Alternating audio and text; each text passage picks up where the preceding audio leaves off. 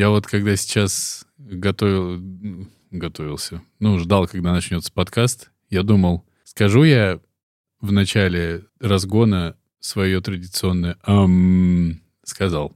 Дорогие мои соведущие, любезные мои коллеги, ам, сегодня я хотел бы с вами поговорить о чистоте нашего всеми нами, с вами, ими, любимого русского языка в обиходе, но, конечно, по большей части в произведениях искусства. Нас будут интересовать фильмы, книги.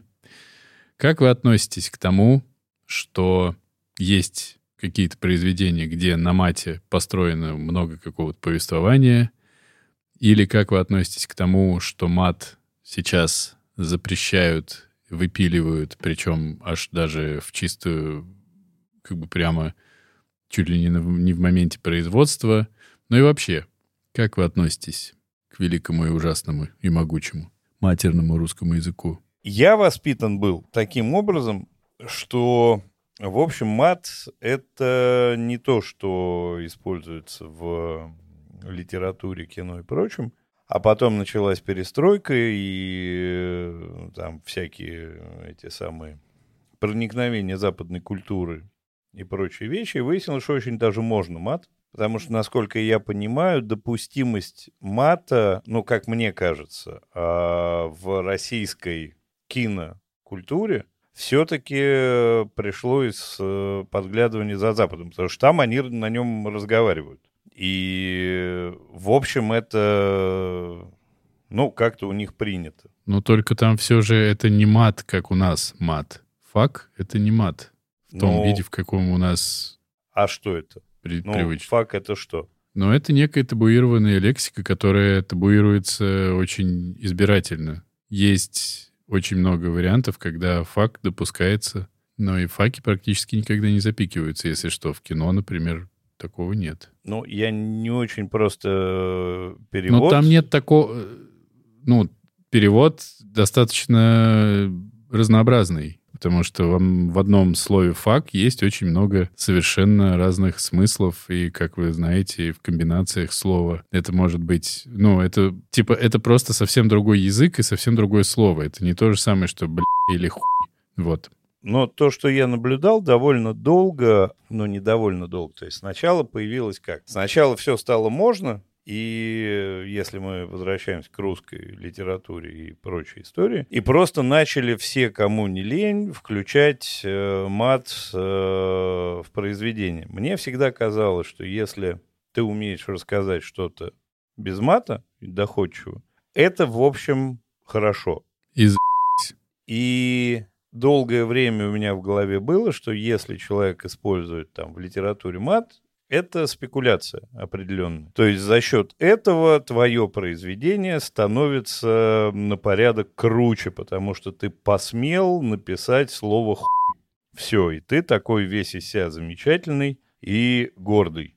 Потом появился э, Лимонов, который ну вот я так по своей, я себя синхронизирую, как-то пытаюсь сейчас посмотреть, который сделал из этого условную литературу. Но потому что это другой жанр, это другая какая-то история, это э, такой реализм, который без мата невозможен, если мы говорим и включаем обычную какую-то э, лексику разговорную и прочее, без мата обойтись нельзя. Сейчас с матом как-то устаканилось, то есть на мате мало построено сюжетов, то есть он как бы вкрапляется. С одной стороны, это, наверное, нормально, с другой стороны, мне, конечно, чуть-чуть жалко, что литературный русский язык, он как-то идет к хуям. И это в целом пиздец как обидно. Потому что мне кажется, ну вот там э, все старые э, русские фильмы, советские фильмы, они, ну, обходились без мата. И, в общем, нормально себя чувствовали. Нужен ли он обязательно? Да черт его знает. Я не могу однозначно ответить на этот вопрос. Если его избыточно, мне неприятно. Если он как-то органично встроен, ну, норм. Если без него сумели обойтись, это тоже нормально. Как-то, наверное, так. Могу только присоединиться к словам э, Андрея последним, да, о том, что, на мой взгляд, мат не обязательный, но, в принципе, меня он никогда не смущает. И вот есть цитата, э, как будто Раневской, но, как мы знаем, да, половина цитат Раневской не принадлежит Раневской. И вот она звучит так, что э, лучше быть хорошим человеком, ругающимся матом, чем тихой воспитанной тварью. Как, какая-то такая у нее цитата. Вот у меня как будто то же самое. Если к этому месту мат можно как-то спокойно отнести, или его вложили в героя, в, слова, да, в уста героя, который может как бы материться, я считаю, что это ок. Но когда специально как-то вымарывают, я вам, да, вот рассказывал, я в самолете смотрел, там каждое слово «секс» достали. Наверное, там еще какие-то и очевидные матерные слова убрали. Мне кажется, это как-то странно. Я понимаю, что это все же, конечно, связано с цензурой, потому что если мат начинает присутствовать на страницах, да, или в, в озвучке, значит, ты сразу должен автоматически присвоить этому рейтинг 18+, и значит, ты там теряешь теоретически какую-то часть э, а, аудитории. Поэтому многие начинают э, полностью э, избавляться от мата. Или я даже встречал несколько книг, в которых есть такая глупость, где мат звездочками печатается. Ну вот, на мой взгляд, это, конечно, совсем плохо. Либо ты уже материшься, либо ты как бы не вы если вот так примерно, я думаю. А что касается английской речи, ну, как понятно, что вот это fucking fuck и shit, мне тут вспоминается серия в South Park е, которая как раз была критикой цензуры американского телевидения, когда пытались повлиять в том числе на использование матерной лексики. И а, они выпустили серию, в которой слово shit считается, и, по-моему, ну, сказано что там 152 раза, что-то что вот такое за серию. Это примерно каждую восьмую секунду кто-то произносит слово shit в этой серии. Если это к месту, если это логично, я за. Но, конечно, без переизбытка, без какого-то сильного переигрывания с матом. Как иногда бывает. А я вот э, так и не могу тоже для себя ответить на, на этот вопрос. И книга, которую мы сегодня будем обсуждать, меня очень в этом смысле заставила сильно задуматься. И один там сериал, который я посмотрел, меня тоже заставил сильно задуматься. Это, это бывает же максимально странно, когда мат произносится в кадре, но сейчас новые, новые придумали. Сейчас он не запикивается, а замьючивается. И это какой-то, ну, анонизм, правда. Потому что за время, которое я какое-то отношение имею к тому, чтобы писать сценарий, мы с Петей придумали кусочек вот диалога. Девушка с парнем едут в машине, девушка говорит, ну, это моя работа, она актриса, начинающая. Она говорит, ну, это моя работа. И он в бешенстве ей отвечает, что работа? Он торговать, твоя работа. И как будто бы, если бы он ей сказал, ну, нам показалось, да, по правде жизни, что если бы он ей сказал, твоя работа торговать лицом, дура, ну, это было бы, наверное, не так. Понятное дело, что вариантов, как это можно сказать по-другому, тоже великое множество. Но как будто бы иногда это, ну, такой слепок жизни бывает с матом. Мне кажется, что все же совершенно точно его нельзя выпиливать, как это сейчас происходит, ну, просто нельзя. И мне кажется, что в советских фильмах его нет, и люди не рассматривали варианты использовать матерные слова просто потому, что это было запрещено на всех уровнях. Вообще на всех. Не было журнала какой-нибудь там, не знаю, какой может быть журнал, птюч, в котором вдруг появится слово матерное. Ну, их не существовало. Этого не было в принципе в системе координат. А сейчас, когда это появилось, и когда это опять выпиливают, это, ну, как-то чудовищно. И мне очень нравилось, когда сервисы потоковые, которые выкладывают фильмы или сериалы, они чуть-чуть заморачиваются и делают две дорожки. И хотя бы в таком формате меня это устраивает. Понятно, в кино это сделать нельзя, но вот именно когда ты смотришь э, что-то on demand, тебе классно, если можно выбрать, что ты хочешь слушать. Мне кажется, что, конечно, выпиливание мата как маленький шаг для одной какой-нибудь компании и огромный шаг для цензуры. Потому что мы все прекрасно знаем, ну, по крайней мере, то, как это у нас в стране происходит, что сначала мат детей будет уродовать, потом голые люди, потом задница мужика, потому что ребенок после этого тут же станет геем. И мы знаем все эти прекрасные примеры, когда серии перемонтировались в российском прокате, на российских сервисах, там удалялись сцены, мне кажется, самое страшное, что может быть вот в части запрещения мата, это как э, и с компьютерными играми, это что вот он наслушается матных слов и пойдет там, значит, по подъездам этими самыми сигаретами колоться по венам вместе с пивом с неподобающей компанией козел. Поэтому мне это очень не нравится. А мат нравится. Мне все-таки кажется, что вопрос мата детского – это штука-то актуальная на самом деле. Я не за цензуру Конечно. никаким образом, но то, что дети сначала учатся материться, а потом учатся разговаривать, это, ну, факт. И они сейчас матерятся и разговаривают так, как, ну... Ну, мы так не разговаривали. Да, у нас это было еще под большим запретом. И у меня здесь подход какой, как мой любимый Сальвадор Дали писал в своем дневнике одного гения про начинающих художников, которые э, хотят порушить все основы и создать что-то прекрасное. Он говорил, вы сначала изучите всю базу, технику, композицию, там, передачу цвета, тень и так далее. Дальше нарушайте основу как хотите. Они не успевают за матерным языком получить базового языка. Они не умеют по-другому разговаривать. Но это действительно так во многих случаях. Я все-таки хочу тебя сразу перебить, потому что, во-первых, мы уже слишком долго материмся, то есть разгоняем, а во-вторых, я все же хочу нас вернуть напоследок к тому, как вопрос я задал, как вы относитесь к мату в кино и в телевидении. Понятно, что эта тема широченная, да, и как бы то же самое, что стоит ли продавать алкоголь после 23, насколько четко нужно следить за тем, за этим, это все понятно. И про воспитание можно говорить как будто прям бесконечно. И правда, если дети начинают раньше говорить матом, чем вообще говорить, это, ну, плохо. Понятно. Но у меня был именно вопрос про вас и про себя, и как бы вот, вот с этой позиции. То есть скорее, как будто бы мы детей сейчас исключаем из круга обсуждения. Но учитывая, что я считаю, что у меня есть опыт и возможность отделить э, пустопорожний матерный брех от э, действительно адекватного использования матерных слов, ну, просто когда это оправдано и сделано хорошо, ок, у меня никаких вопросов нет. Когда это какая-то хуйта из-под ногтей, мне это не, не интересно. Ну, то есть, в целом, мы существенно все топим за то, чтобы это было по месту, по делу, по существу и красиво. Ну, и даже с какой-то как бы отметкой. Там содержит нецензурный брань или еще что-то, чтобы как раз-таки аудиторию можно было разделять. Чтобы дети было удобнее. Да, а что у на- нас там содержит нецензурная брань? Ну-ка. Но на, на самом деле, конечно, этот э, маркер привлекает только тех, кому Конечно. от кого это защищают.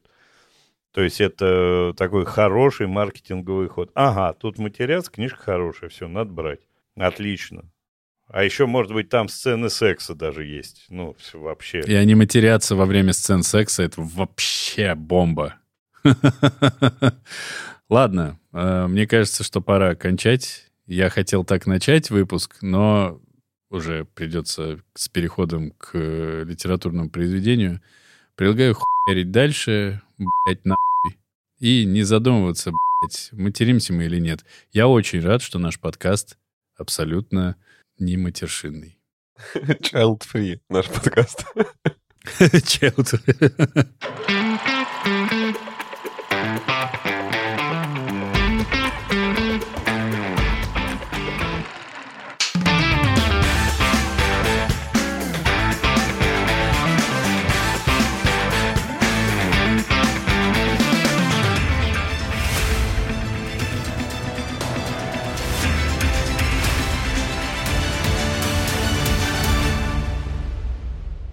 Всем привет!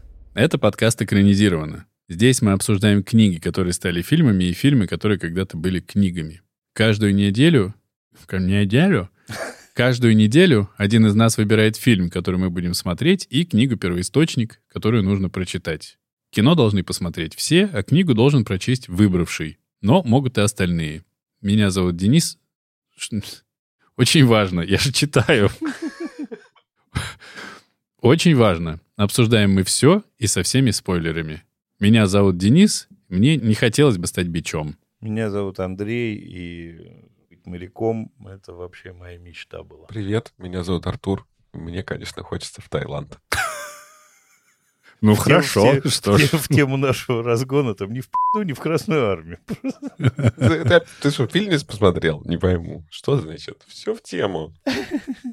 Так, сегодня мы обсуждаем роман пронзительный и очень искрометный под названием «Три минуты мол- молчания», который написал Георгий Владимов в 1969 году, и фильм который снял Борис Хлебников в 2023 году. Выбрал все это я, поэтому я и буду рассказывать. Видимо, пытаться. Тяжело будет мне. Мы наблюдаем за историей моряка, такого, который не моряк в смысле дальних каких-то супер романтичных, романтичных, да, не супер романтических плаваний. А? Те же плаваний. Те же словами, если сказать, то не супер романтичные плавания у него, а просто-таки он плавает в Атлантике и изо всех сил ловит э, сельдь в общем-то. А отправился он туда после армии, как-то подумал, что он ну, тоже всю жизнь мечтал стать моряком, как Андрей Юрьевич, но, в отличие от Андрея Юрьевича, стал им и понял, что это не совсем та, как бы, чудесная, полная приключений жизнь. То есть она, конечно, полная приключений, но не такая, чтобы уж и чудесная. И мы начинаем книгу с момента, когда он сходит на берег и решает, что все, закончили плавать, потому что, ну, надоело. Одно и то же, выматывает дико. Да, деньги хорошие, но как будто бы, ну его нафиг. Встречает там таких прилипал, которые всегда каким-то образом чуют людей, сошедших э, с деньгами после там долгого какого-то рейса. И, в общем, они к нему пристают, начинают, э, в общем, так намекать ему, что пора бы, конечно, и отметить возвращение на берег. Он говорит, что, конечно, отметить отмечу, но это последнее мое плавание, и вообще у меня сейчас будет отвальная вечеринка, все такое. Они ему говорят, что ж ты заканчиваешь так плавать, надо тебе курточку классную справить. И в общем, находят какого-то человека, который продает ему эту курточку, супер классная куртка, дорогущая, но он ее покупает, отправляется, в общем-то, со всех сил тусоваться. Не буду во всех подробностях рассказывать, но как бы... Как называется место, в котором они пьют? Арктика. Там собирается совершенно разношерстная компания, там есть какой-то некий дед, который хорошо относится к нашему герою, там есть некая Клавка, которая с ними садится выпивать, эти же самые прилипалы, и все это вгоняет в какое-то странное, тоскливое состояние Сеню, и он уходит из Арктики, едет к девушке, с которой он познакомился сколько-то времени назад в общежитие, она студентка, она ему нравится очень, он понимает, что она какая-то не такая, как все, кого он знает, и предполагает, что с ней можно как-то связать жизнь, но с ней тоже как-то не получается нормально пообщаться. Он тоскует еще больше, едет к безотказной, казалось бы, всегда девушке Нине, которая живет где-то там на отшибе. У девушки Нины он встречает ее нового бойфренда, очень такого ладного и вроде даже очень хорошего, и понимает, что очень сильно как-то не к месту, продолжает э, выпивать туда-сюда с тепла на холод гонять, и оказывается опять у Клавки в окружении этих двух прилипал, где его прям конкретно плотно избивают, э, крадут все деньги, о чем он узнает уже в милиции. И у него от какого-то заработка, который у него был типа 1200 рублей, остается типа 40 копеек. И он понимает, что денег нет, держаться он не может, и решает пойти и собственно, прямо перед отходом какого-нибудь рейса отправиться опять в плавание. И вот он попадает на корабль, как он называется, «Скакун». И нам дальше рассказывается достаточно подробно с рассуждениями героя о том, как проходит это плавание. Этот корабль должен выйти в море, должен набрать э, определенное количество рыбы, и все понимают, что, скорее всего, это может не получиться, мы смотрим, как он знакомится с командой, мы видим, как э, на часть людей в команде он смотрит, как будто бы он с ними уже где-то когда-то плавал и пересекался. На этом корабле есть два студента, Дима и Алик, которые поехали, в общем, как раз-таки на эту романтику посмотреть, разочек сплавать. На этом же корабле в команде тот самый дед, которого он встретил в Арктике, который единственный из э, всей этой толпы разномастной к нему хорошо относится, можно даже сказать, что он его любит практически по-отечески. И вот они э, продолжают плавание, и в какой-то момент они пришвартовываются для сдачи груза, по-моему, пополнения запасов на некую плавстанцию огромную, такую точку, где можно пересобрать запасы. Ну, в общем, когда они швартуются к этой станции, они бьются задницей корабля получают пробоину, но все же решают, что поплывут дальше Там он на этой станции встречается и с Лилей, в которую он, в общем, влюблен, и с которой ему становится понятно, что ничего хорошего не получится. Там же он встречается с Клавкой, которая была в числе тех, кто, как он думал, его ограбил. Клавка говорит ему, что она на самом деле не ограбила его, а сберегла сколько можно его денег в тот момент, когда его грабили, и когда он из плавания вернется, она ему эти деньги вернет. В общем, со всеми он говорит сильно не очень, со всеми ругается, сам очень расстраивается. Корабль уходит, попадает в шторм. И во время этого шторма, во-первых, они не один раз слышат сигнал бедствия, который подает другое судно, которое тонет, но добраться они до него не могут. Во время этого же самого шторма выясняется, ну, это выяснилось чуть раньше, что один из функционеров морских, которые работают на берегу, оказались, э, один из этих функционеров оказался на их корабле. Это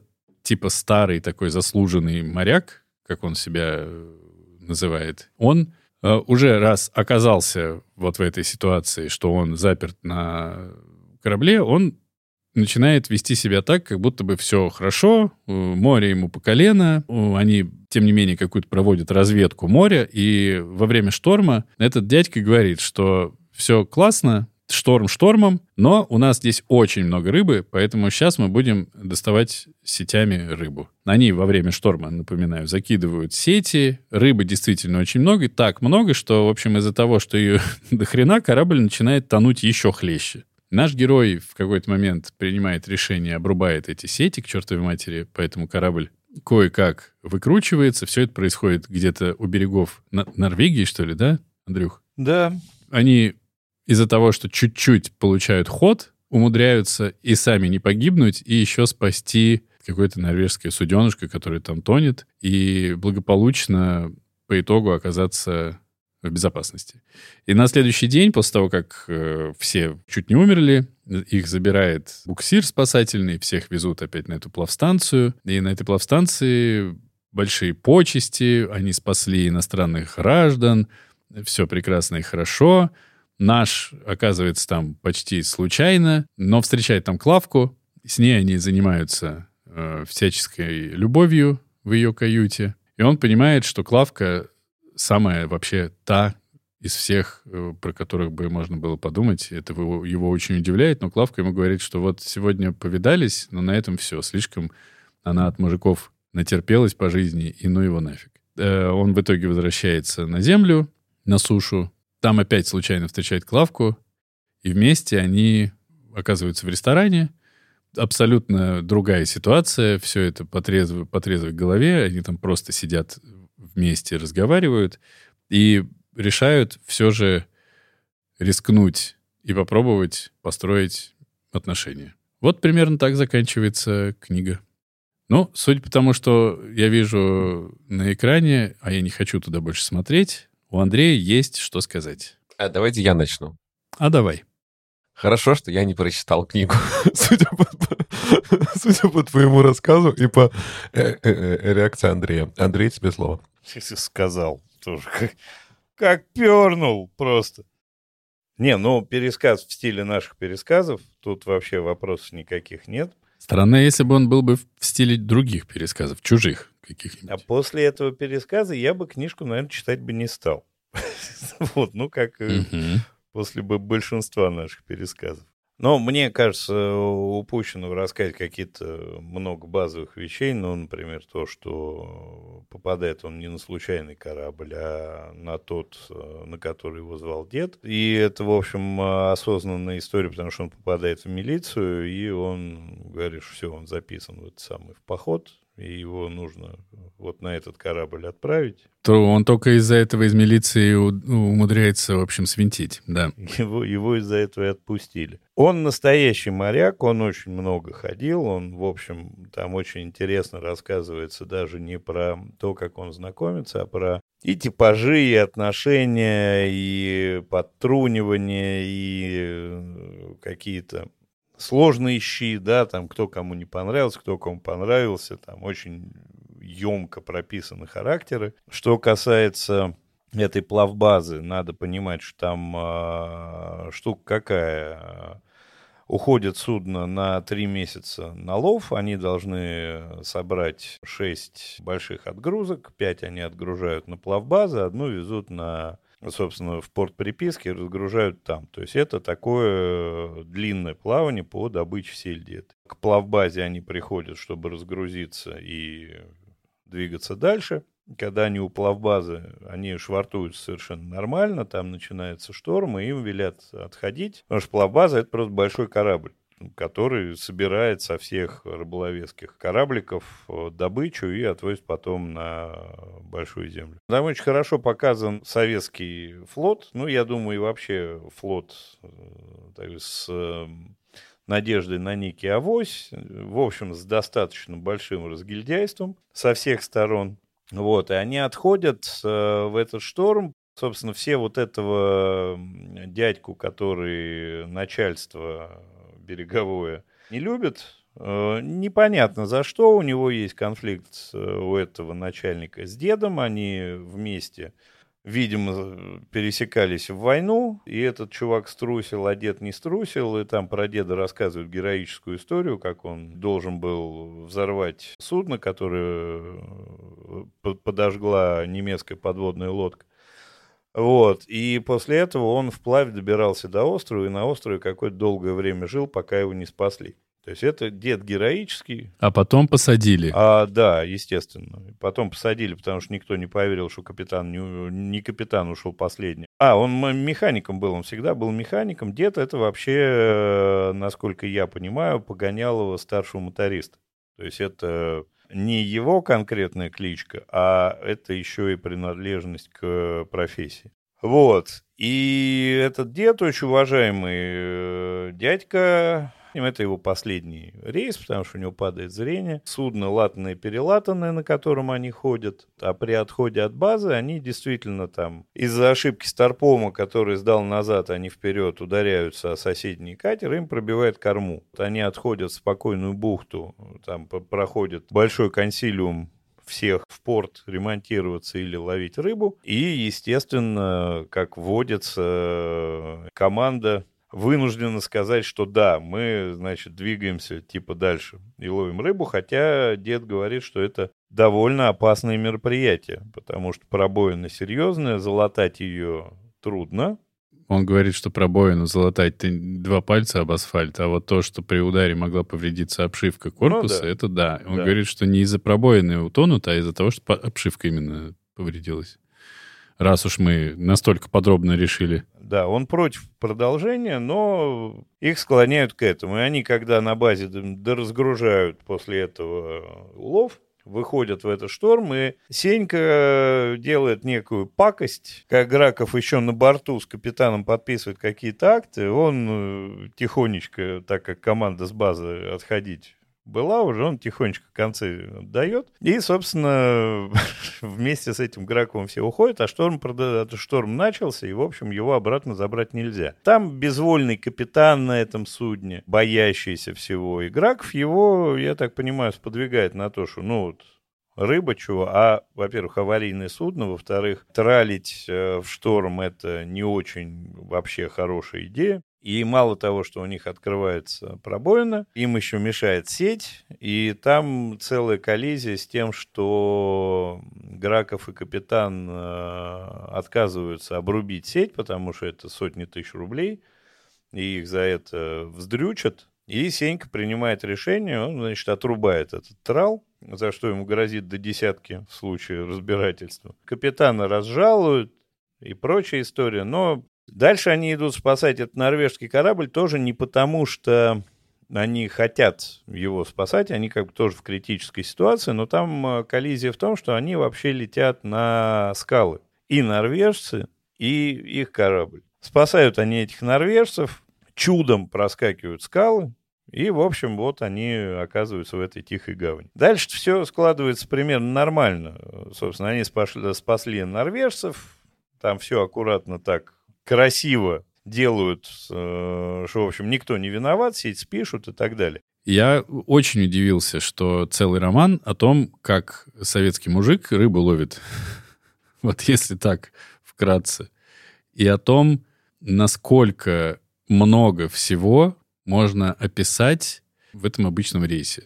Понятное дело, что шторм. Понятное дело, что они достаточно героинческие, спасают норвежцев. Понятное дело, что они работают на износ.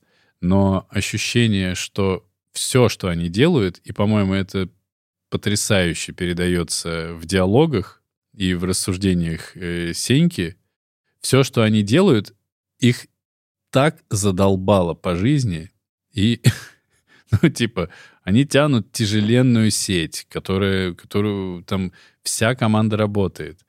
Один, э, что он там вирает, да, эти конец этот э, куда-то складывать должен, этот трал куда-то в круги. У всех все время практически куча дел, все эти дела знают, потому что они все уже опытные типы. Все, что они делают, им уже давным-давно опостылило. Ну, как будто. То есть они туда не за романтикой ходят уже давным-давно. Они зарабатывают деньги. И это просто, сука, очень тяжелая, очень изнуряющая работа. И там же даже есть эта история про типа, который какое-то невероятное количество рейсов совершил без высадки на землю.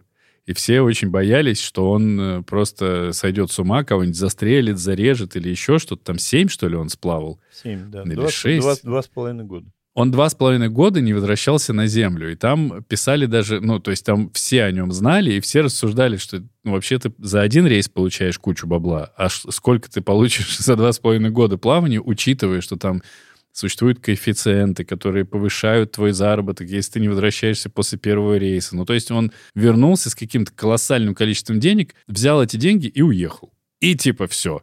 Эта книжка вся состоит из таких с одной стороны, ну вот я пытался себе представить, когда тонет корабль, и я там своей жопой затыкаю дырку, по сути, где-то, где набирается вода. И для меня это все, это, наверное, событие на всю жизнь. Ну, то есть вообще на всю жизнь. Я понимаю, что это героическое что-то эпичного какого-то масштаба, а они пока один затыкает пробоину или какую-то течь, он еще успевает поругаться с кем-то, кто сверху, кто-то сверху на него еще обижается, потом он получает еще ящиком в лоб, его оттуда все равно вынимают, они все равно друг над другом стебутся. Ну, то, насколько можно как будто бы опростить вот все, что с ними происходит, и при этом оставить какое-то потрясающее впечатление от этих людей, это, ну, это дико круто. Я в этом был, от этого был в абсолютном восторге. Андрюх, ты можешь сказать что-нибудь еще о чем-нибудь? Во-первых, это в чистом виде производственный роман.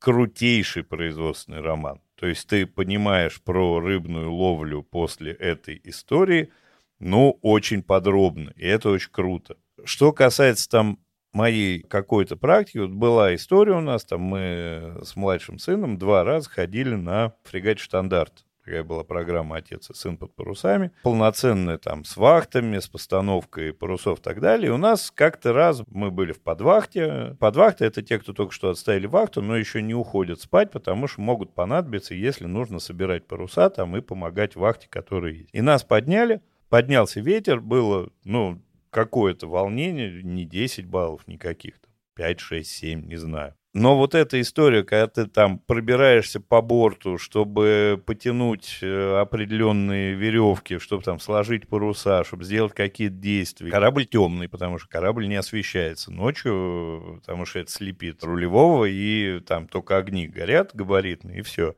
И такое ощущение какого-то настоящего дела, вот ты понимаешь, вот есть судно, есть море, и, в общем, если ты не потянешь эту веревку, если ты вот эту... За тебя вообще никто не сделает. И если ты этого не сделаешь, то может произойти что-то плохое. Ты должен это сделать. Ты идешь и делаешь. Ты тянешь веревку, собираешь ее, с кем-то переругиваешься, вы там бегаете, натыкаетесь друг на друга, там еще какие-то вещи. Это потрясающий опыт, и я его хочу еще много-много раз. Тяжесть забывается со временем. Ну, там руки болели, ты за- замерзал, потому что весь мокрый, там еще что-то. Но я хочу еще. Я понимаю, что вот это то, что дало мне возможность почувствовать какую-то настоящую жизнь. И от этого чертовски трудно оторваться. И это ну, такой какой-то наркотик правильной жизни. И там это описано так классно. И так по-настоящему, да, они все разные, да, у них э, у всех куча своих тараканов. Я с этим романом, с прочтением попал в свою стандартную засаду. Я помню фильм «Снегирь», который я посмотрел там в начале года. Думаю, ну там, наверное, будет небольшое произведение. Вчера в середине дня думаю, ну посмотрю, сука, 1111 страниц в этой самой, в электронной книжечке. Я думаю, ну ладно, будет в этот раз без меня. Да, я сейчас попробую чуть-чуть почитать ну, чтобы хотя бы понимать, все же будет то же самое, ты понимаешь, что это совсем другая, другая какая-то книга, совсем другая история. А меня захватило так, я ее дочитал, дослушал за полтора часа до эфира. Я не мог от нее оторваться, и это было ну, какое-то грандиозное переживание.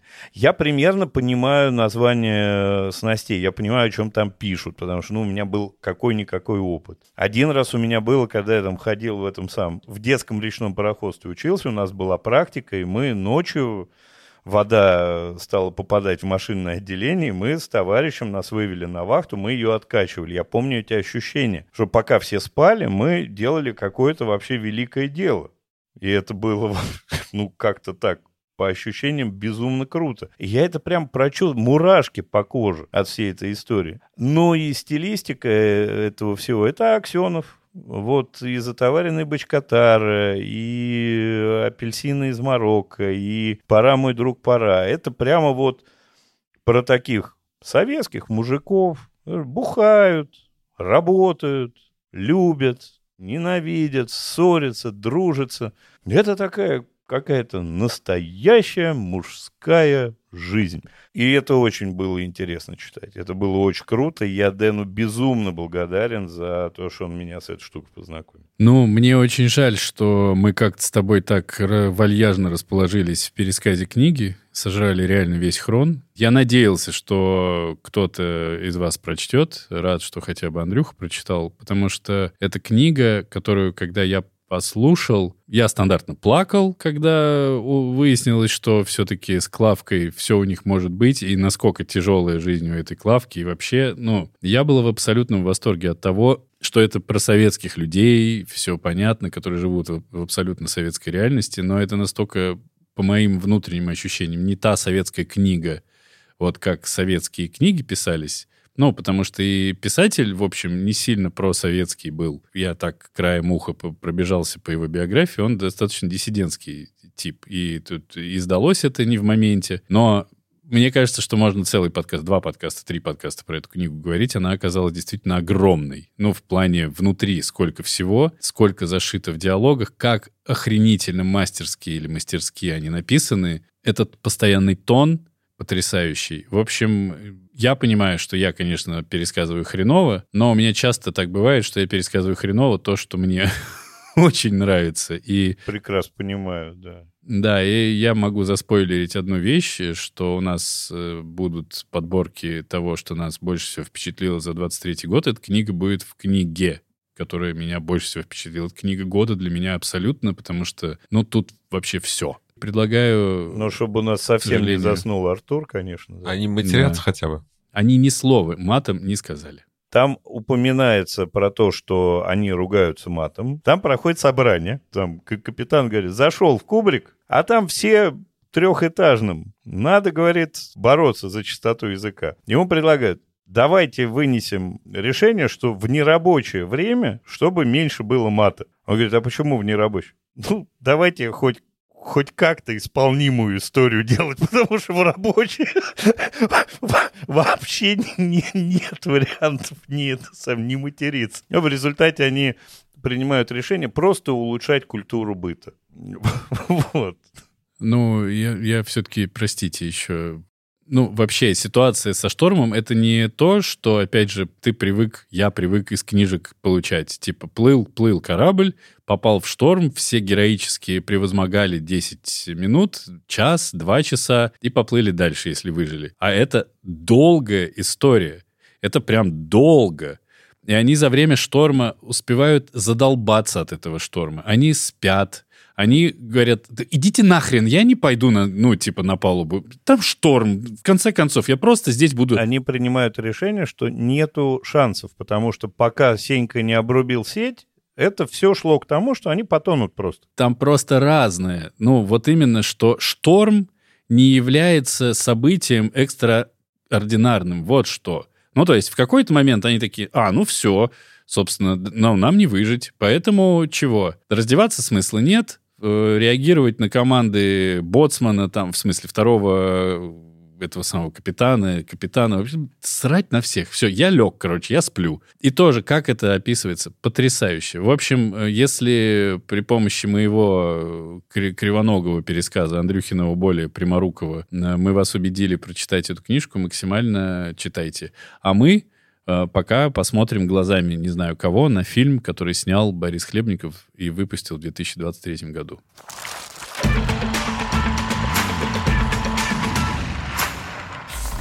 что, сейчас действительно обсуждаем спасательную операцию, что ли? Я не понял. Что, границу, что ли, пересекли? Вы вообще тюрьмы не боитесь? Тебе слово кто давал? Ну что, Вася, сядь, встали. Завтра посмотрим, кто из вас будет.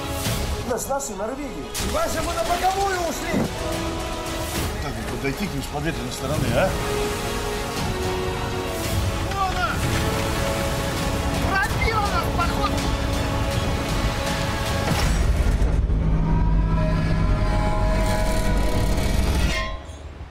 Нормально, сейчас справится.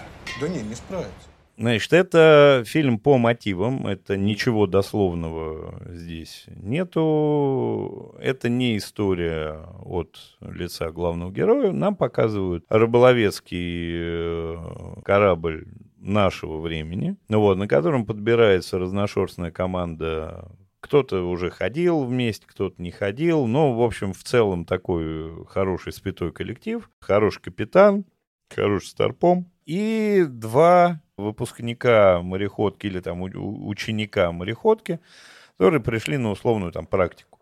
И нам показывают, в общем, большая часть, вот они отходят, там начинаются взаимоотношения, нам показывают, как они живут на этом судне, в этом мужском коллективе, там разные персонажи. Там э, есть персонаж Робока Геннадий, если я ничего не путаю, который, ну, такой серьезный дядька, довольно справедливый.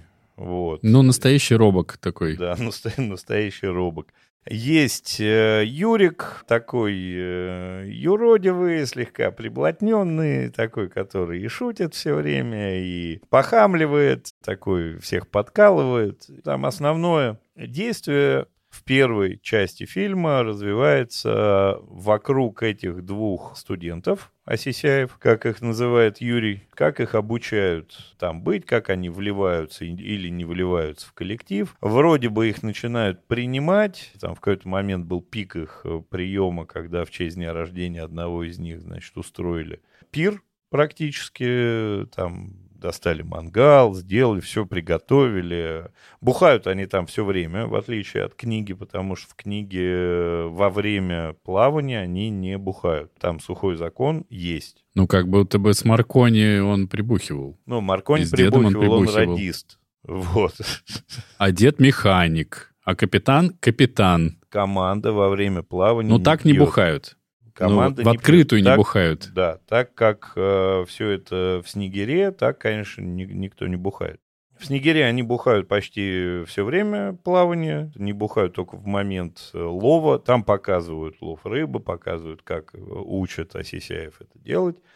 Ну и вот во время этого празднования дня рождения выясняется, что для именинника это вообще все игра. Он так не собирается с морем связываться, за это его начинают сильно презирать, не любить. А это такая молодежь со своим мнением, со, своим, со своей культурой, со своим скепсисом, со своей какой-то презрительной оценкой э, стариковских, э, условно, там, традиций, устоев и прочего. Но они такие, молодежь. И в результате случается трагедия. Юрик не закрепил какую-то херню на какой-то херне. И один из Осисяев, Никита, попадает под удар троса и его убивает. Юрик в полном от этого афиге, весь из себя переживает. Значит, Никиту бросают в холодильник, ну, чтобы его привести на берег. Тут начинается шторм, как, собственно, и заведено. Они бедствия не терпят, но на них выскакивает норвежский корабль, который э, терпит бедствие. Причем выскакивают довольно криво. Они как бы э, не собирались ему помогать, потому что самим херово. Ну, херово, потому что ну, трудно в шторм быть. Еще очень важно понимать, что они рыбу, значит, ловили-ловили, ничего не поймали, и э, капитан со Старпом решает, пойдем-ка в Норвегию половим, там рыба есть.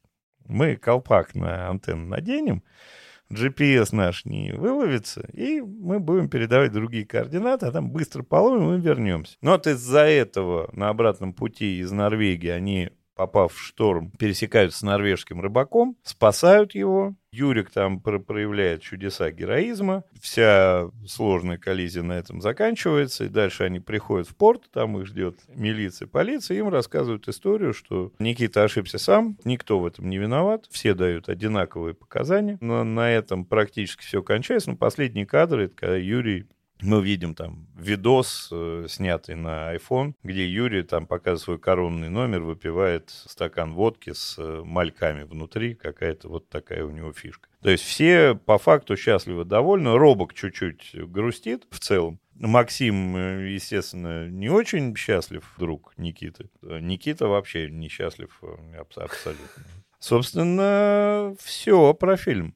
Мне кажется, правильно я рассказал? Слушай, во-первых, Андрюх, я поражаюсь тому, если ты правда смотрел почти год назад, и вот ты так сейчас пересказал, скажи нам, что за таблеточки для памяти ты пьешь. я смотрел два дня назад, я бы не рассказал так классно. Спасибо. Все ли ты так помнишь, правда? Ну, вот так. Круто. Наверное, пьешь много рыбьего жира. Я, когда собирался смотреть этот фильм, я принципиально не читал аннотацию, я не знал, о чем этот фильм. Я смотрел «Аритмию» у Хлебникова, и я как бы, ну, примерно представил себе, что это будет не совсем как бы вот эта хтонь, да, но какое-то очень честное, скорее всего, рассказ про что-нибудь. Тут я смотрю, а это про э, рыболовецкое судно. Тема о которой я не знаю ничего вообще. Думаю, ну, тем интереснее. Я не знал даже... Это я уже потом стал читать. Там это фильм «Катастрофа». Это трейлеры как раз, которые показывали «Шторм» как э, главное действие. Поэтому я не ожидал, не ждал ничего. Но, начиная с первой минуты, я сжался как какая-то пружина, потому что вот от этой какой-то атмосферы, запаха рыбы, который мне прям физически как будто бы передавался через экран, я прям ждал подвох сейчас что-то произойдет. Сейчас кто-то помрет. Сейчас они помрут все. Я не знаю, почему так. Может быть, это вот из моего вот этого какого-то отношения, в принципе, да, к, к современному российскому кино, что все плохо, мы все умрем. Здесь, может быть, я находился в этом ожидании. Да и картинка, честно говоря, вот как бы она помогает. И, конечно, вот как я ничего не знаю про вот э, рыболовный промысел, я себя чувствовал вот как будто я третий вот этот герой вместе с Никитой и Максимом. Я еще. Просто меня вырезали. Вот, и я примерно так же отношусь к вот, вот ко всему этому происходящему. Там вы верно говорите про это, что работящие русские мужики, которые вот как бы всю жизнь вот так горбатятся, очень уважительно к этому ко всему относятся, но ты все время чувствуешь, как будто бы сейчас ты получишь за трещину. Ни за что. Просто за то, что ты как бы находишься. И вот я такой сидел, вот это в запахе рыбы, вжал голову в плечи и ждал какого-то пи*** я так выдохнул, когда фильм закончился. Вы просто не представляете. Я не могу даже вот из последнего что-то такое вспомнить, что я прям какой-то подвох, какой-то удар все время рассчитывал. Не хотел, но рассчитывал словить. Я в диком восторге от саспенса, да, может быть, которого как бы нет, от атмосферы, в которую нас погрузили. Но это не очень моя как бы тема, и она меня не заинтересовала. Поэтому я даже и не стал бы потом бы и книгу, даже если у меня было время читать, потому что, ну, совсем мне это как бы не интересно. Из плюсов, конечно, что хочется сказать, это тоже, по сути, ну, может быть, не настолько подробно производственное, да, производственное, произ... производственное произведение. Как вам? новый, новый жанр. Нормально? Вот, там же после масла масляного идет. Вот, но все равно, чуть-чуть ты понимаешь, что происходит. Ты как уже слово «трались» такое я могу использовать когда-нибудь. Понятно, что я услышал до этого, но теперь вот тебе еще показывают, что надо делать, как разделывать рыбу, как вот это все функционирует. Я, честно говоря, даже, ну, я не думал никогда о том, что рыбу прям там уже разделывают и заготавливают. Честно говоря, думал, половили, там как-то сгрузили ее, потом дальше что-то с ней уже, ну, какой-то следующий шаг. Это все было очень интересно. А вот эта вот атмосфера неприятная для меня, но ты тоже чувствуешь себя, что происходит на этом корабле. Вот есть две вахты, вот там есть такие, там, я не знаю, как они называются, начальники смены, я не знаю, кто, кто-то, да. Но меня все время выбивало из происходящего очень херово играющий капитан. Я, вам не показалось так, я надеюсь, вы со мной поддержите. Но он просто как сам говорящая рыба. Ну, такой вот он. Еще они сцены с ним, половина фильма, он же вообще никаким образом не пересекается с другими э, героями. Вот он как будто его одного сняли, вот в этой в рубке, да, капитанской, и он очень плохо играет. И ребятки, конечно, они стараются, но вот, на мой взгляд, прям херовенько они играют. Абсолютно гениально играет Робок, абсолютно мерзкий, но гениальный, конечно, Юрец. И там, и, но, но при этом же, опять же, а вот все остальные, они такие серая масса. Чуть-чуть мне, наверное, хотелось бы э, про них как-то узнать побольше. Я, наверное, пока закончу, потому что я до сих пор пахну рыбой. Ну, я хотел бы отметить, конечно, Владимира Лукьянчикова, который сыграл Димона. Потому что Владимир Лукьянчиков помогал мне с постановкой убийства в моем дипломном фильме. Я его нежно люблю и обожаю. И когда я его увидел в этом фильме, я такой, ну ты же не актер, ты же каскадер, ну куда ты? Но он примерно как...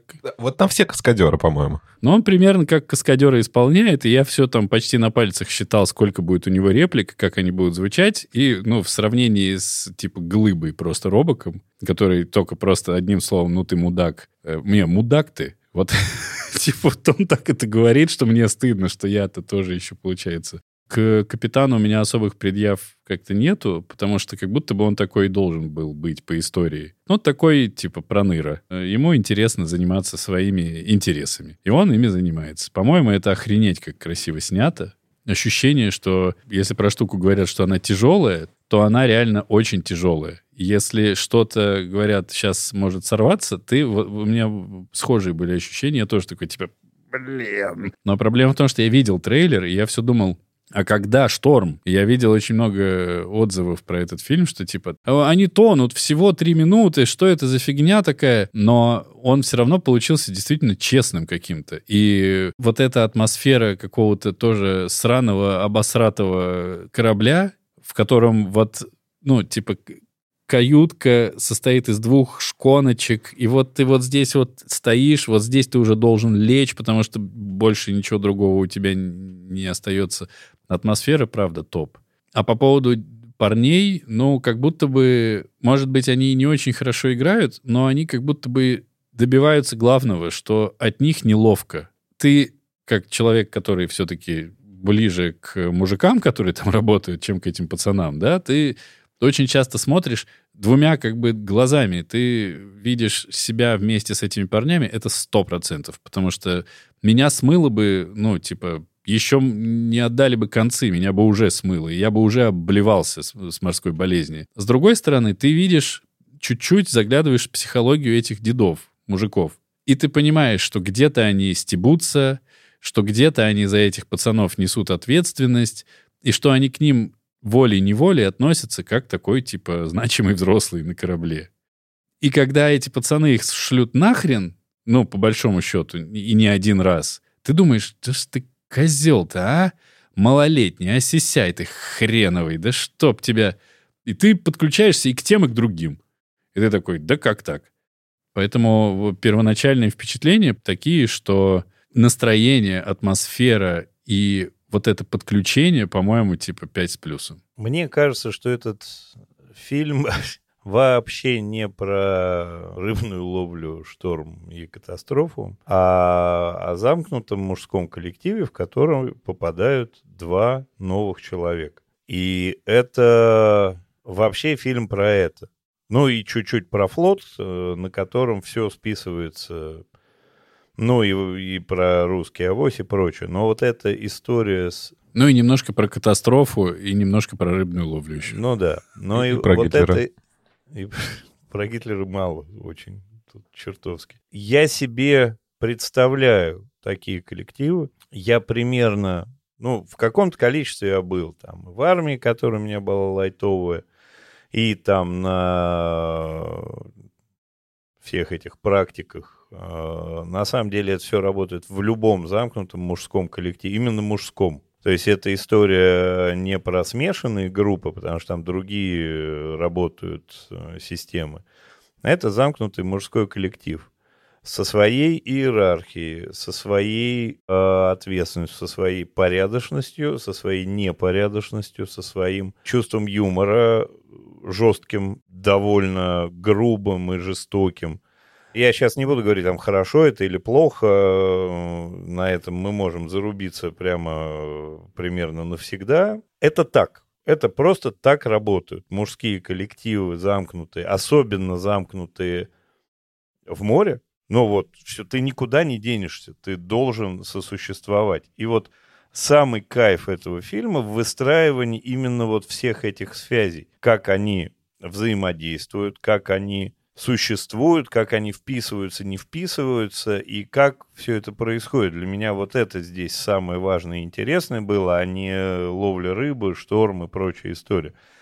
Потому что это показано ну, довольно честно и довольно правдиво. Там относиться к этому можно по-разному, и наверняка могут быть такие коллективы, где этого всего нет, где все в белых перчатках и прочая история. Но испытание молодых в таких ситуациях это стандартная вещь, потому что, ну, вы вообще в зоне повышенной опасности. То есть море это само по себе зона повышенной опасности, а такое количество механизмов, действий и прочей истории, где тебе легко может оторвать руку, ногу и прочую хрень, но вообще требует, чтобы ты понимал, что человек, который рядом с тобой это делает, что он профессионал, что он понимает, что делать, ты на него можешь положиться и так далее. Наверное, это один из триггеров, почему так э, жестоко э, испытывают новичков, чтобы они либо сломались и списались, либо вписались в коллектив.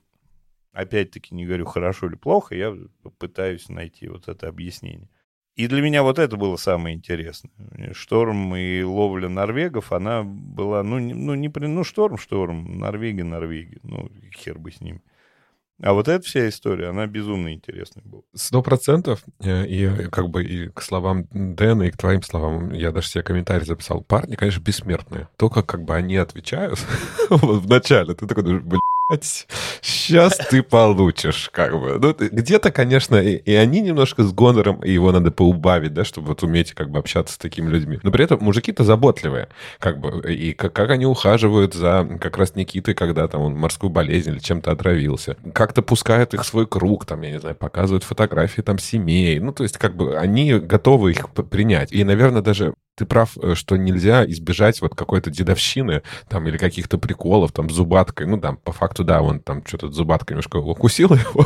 ну, в общем, как будто такой вот прикол. Ну, типа, не знаю, в пионерском лагере вот такое будет посвящение, в студенческий будет посвящение, ну и в моряки. Понятно, что все это, все, все, все это степ. Э, но все равно мне было все это очень неприятно, потому что вот они какие-то такие все хитрованы. И вот этот капитан, который идет в Норвегию и ведро ведро прикрепил на датчик. И вот какой-то ты все время чувствуешь, что вот они как будто бы немножко вот зеки, которые спасаются, честно говоря, в плавании. Мне было прям максимально некомфортно. Я даже вспоминаю какие-то свои истории жизни. Я не был никогда в плавании, но когда тебе надо там, я не знаю, прийти и поговорить с какими-то технарями или с пожарниками. А они вот точно как бы такие. И ты еще 10 раз как бы вот так ножка шаркаешь, думаешь, что как бы сказать, а тоже нельзя там показывать какую-то слабину, потому что тут уже зубатку себе получишь.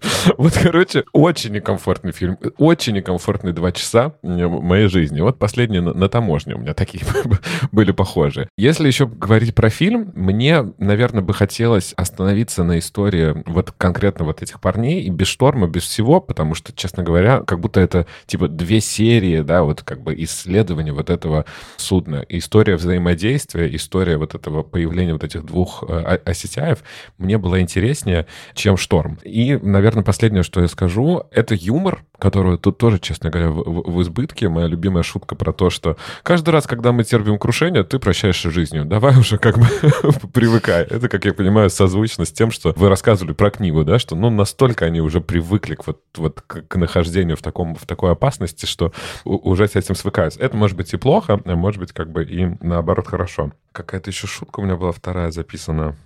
А, а, вторая была про повар, когда Никита сидит, выковыривает морковь, и повар он говорит, да-да, я прям со следующего раза буду э, э, готовить два блюда. Для всех и для тебя одно. И как бы Никита даже как будто верит, что так оно и будет. вот, поэтому как будто бы честное погружение в то место, в котором я бы не хотел находиться. Сто процентов я бы тоже там не хотел оказаться, но я точно могу про себя сказать, что я не мылся бы дольше всей команды 100%. как мудак. Потому что грозит зубатка за это. наверное, слишком жестоко, наверное, там что-то, но он просто хер кладет на всех. Я в этот момент подключаюсь к старшим и думаю, ты малолетний дебил. Вот тебе прикол наш, пацанский. Вот тебе зубатка. Потому что все встречаются с зубаткой в душе. И, ну, конечно, я хочу закольцевать ваши слова. Конечно, это фильм, сука, не про шторм. Просто это очень смешно, что трейлеры, которые... Ну, я захотел посмотреть этот фильм, потому что я видел его трейлер в кино. И в кино это про шторм трейлер был. Это чисто про шторм. То есть как героически они превозмогают. И насколько классно, что он не про шторм, ну, ну, как будто бы тоже было бы странно, потому что Хлебников — это типа поколение тихих режиссеров, и вот это вот все. И это не про блокбастеры, в которых вот что-то невероятное происходит. И мне очень понравилось, как сделан «Шторм» при этом. И мне очень понравилось, что к, к запаху рыбы и к ощущению, что какая-нибудь тяжелая хренобобель может тебе оторвать в любой момент все, что угодно, прибавляется еще ощущение, что ну, там очень мокро, там очень холодно и капецки страшно. Но если ты с этим сталкиваешься чуть не, в каждом рейсе, волею судеб, ну, окей, ну, еще один шторм, хорошо. И последнее, что от себя я хочу сказать, хотя это не последнее, что я хотел бы сказать, но уже просто время, это что Борис Хлебников, конечно, мужик мощный, и ставить на эту роль своего сына и еще смотреть, как его убивает э, эта хрень, потом смотреть на его труп в холодильнике, ну, блин, есть же актеры, которые не любят умирать, но вот режиссеры, которые снимают своих детей, которые погибают в кадре, это какая-то отдельная но мы же, мы же помним, что это не по-настоящему, да? А, да? Он да, выжил? Он выжил. Там все в целом э, кончилось хорошо. А то это, конечно, так не напасешься детей. В этом фильме я убью старшенького, да? А кто у меня еще остается? Дочка, младший. А если он еще и хреново на, в кадре умрет? Это вообще тупо. Это тогда сколько геморроя переснимать все сцены с ним заново, с другим уже? Решается близнецами, да. Ну и на самом деле ты говоришь, Андрюх, что потом становится все у них э, хорошо относительно. По-моему, у них становится как раз плохо, и по Робоку это видно. Ну, когда Робок в конце говорит, что это Никита, у меня ощущение, что Робок э, где-то здесь ломается. Ну, да. И то, что нам показывают э, Трибунцева, обожаю, обожаю, обожаю Трибунцева, который выпивает вот эту вот баланду из э, говна и водки, это не значит, что у них все стало хорошо. Это как будто бы последний привет из того, что у них было. Когда ты смотришь на Робока, кто бы мне сказал, когда я посмотрел брата первого, что вот этот тип, который не Байрон, а другой, будет так исполнять? Никогда бы не поверил. Но он просто потрясающий совершенно. Он же не сидит, не рыдает, ничего. Он, он просто бубнит себе под нос в конце, да? И, и эта полицейская тетка ему говорит, ну, типа, ну, что вы там говорите-то? Говорите, ну что, он сам это сделал?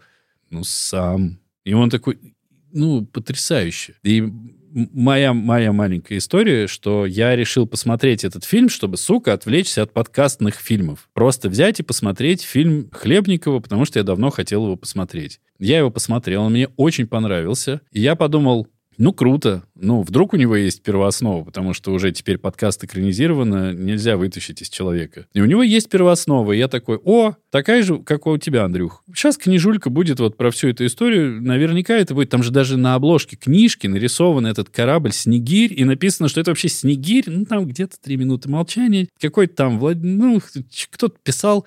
И ты когда из этого состояние, выпадаешь в состояние книги, редкий такой случай бывает в жизни, что ты два кайфа совершенно разных получаешь. Если вам еще нет ничего сказать, пожалуйста, то давайте к рекомендациям. Я посмотрел, как они снимали «Шторм», и это тоже очень-очень интересно. Они, правда, снимали все это в открытом море, где-то в районе Териберки, да, где Левиафан снимался. А для «Шторма» они построили вот корму э, в студии. Это одна из самых каких-то больших студий. Все затянуто голубым хромакеем. И актеры говорят то же самое. О том, что они ну, просто как бы охерели. От тон воды, которая на них лилась. И вначале первое, когда вода льется, она теплая, но в процессе съемки съемки, она, конечно же, начинает как бы охлаждаться, и в итоге на них поливали воду 8-градусную, 8 э, градусов, а это ну, практически ледяная вода. И как все выбегали на улицу, это было летом, плюс 35, греться, как бы после того, как окатили водой. Еще был интересный комментарий Хлебникова, который нашел это произведение Владимира, и он понимал, что герои изменились, и нельзя взять сейчас, снять про вот этого Сеньку, потому что, ну, Сенька такой некий представитель советского мужика, и поэтому он пересмотрел историю именно с точки зрения студентов и столкновения вот этого старого поколения э, и молодого, который попадает на это судно.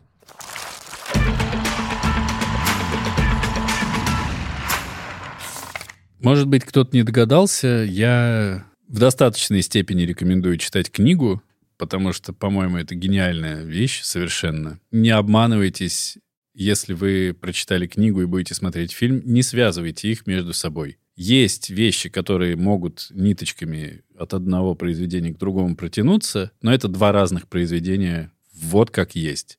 Действительно, по мотивам, и при этом «Снегирь», по-моему, тоже очень-очень крутой. Я тем более очень рад, что это снял Хлебников. Он большой-большой молодец. Вот так. Рекомендую читать и смотреть. Но моя рекомендация в одной, ну, с одной стороны, похожа, с другой стороны, разли... отличается. Я считаю, что эти два произведения никакими ниточками друг с другом не связаны вообще, но я соглашусь, что это два равновеликих истории, равнохороших. Читайте книгу отдельно и смотрите фильм отдельно. Ничего там не связано, кроме того, что это рыболовецкое судно. Сука, таким же образом связан с этими историями Моби Дик, таким же образом... Титаник. Титаник. Ну, при, ну, Титаник меньше. Но в целом это абсолютно не связанные друг с другом произведения. Просто никаких иллюзий, не смотрите на обложки, не смотрите ни на что, кайфуйте от романа и кайфуйте от фильма. Вот так я скажу. Ну, про книгу мне сказать нечего. Я не буду ее читать, потому что все же совсем не моя тема, но если вам нравится что-то подобное, доверяйте Денису и Андрею. Фильм я посоветую посмотреть. Наверное, это, правда, явление этого года. Какой-то сильный фильм. Мне не с чем сравнивать, я не так много посмотрел фильмов российских режиссеров, но это хороший, хороший фильм. Но капитан намыло. К следующему разу мы будем читать книгу, в которой почти 800 страниц. Ее написали... Братья Стругацкие? Кай Берт и Мартин Шервин. Называется она «Опенгеймер. Триумф и, трами... и трагедия американского Прометея». И смотреть фильм Кристофера Нолана, который называется «Опенгеймер». Это просто мы решили Новый год начать с бенгера просто, да? Ну, Снегирь будет первым в новом году, а так потом. Снегирь вполне тоже бенгерчик. Да, Опенгеймер. Перед тем, как я напомню вам все про Boosty, хочу вам анонсировать, что в ближайшее самое время вы получите нашу анкету замечательную, про которую говорил один или два выпуска назад Денис Юрьевич. И в этой анкете мы будем вас э, привлекать к ответственности. Ответственности за наш с вами подкаст, а за то, кто вы такие, зачем вы с нами, э, что не так в нас, э, что, что вам надо вообще и так далее. То есть это будет обширно и очень для нас важно. Будь здоров.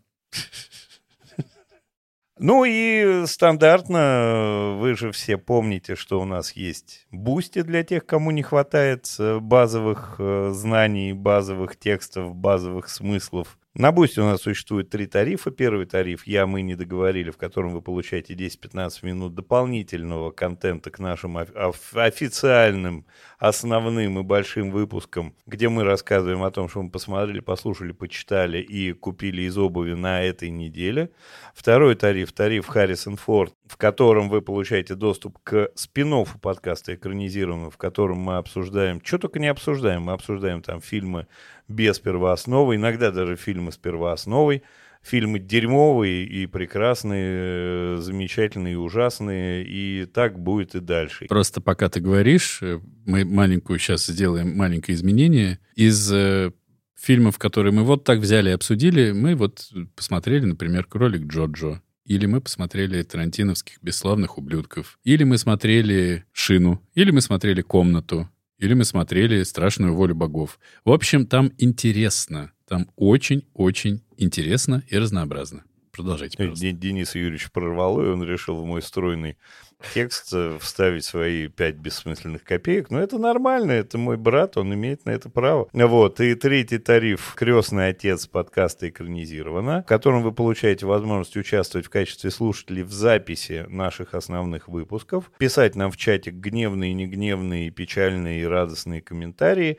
получать этот контент на неделю раньше, чем все остальные слушатели и без купюр без купюр, как запикивание разной нецензурной брани, так и э, вырезание всяких важных кусков подкаста, которые Денис э, Юрьевич и Артур Олегович э, решают от вас скрыть. А я напоминаю, что нас можно слушать на любой удобной подкаст-платформе. Там, где нас слушаете, ставьте оценки, пишите комментарии, рассказывайте о нас своим друзьям в своих социальных сетях и приходите в наши группы в Телеграме и в Инстаграме, где у нас много всего интересного. На этом все.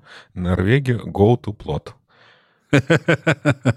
Я хотел бы сказать, что не обманывайтесь. Если пацан сказал, что его воспитала улица, возможно, это улица Сезам.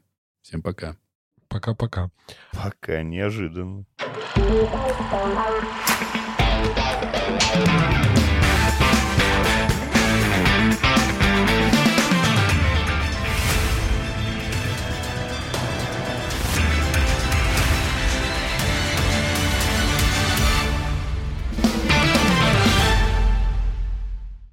Бля, нахуй. Что мы устроили? Давайте стоп нажмем хотя бы.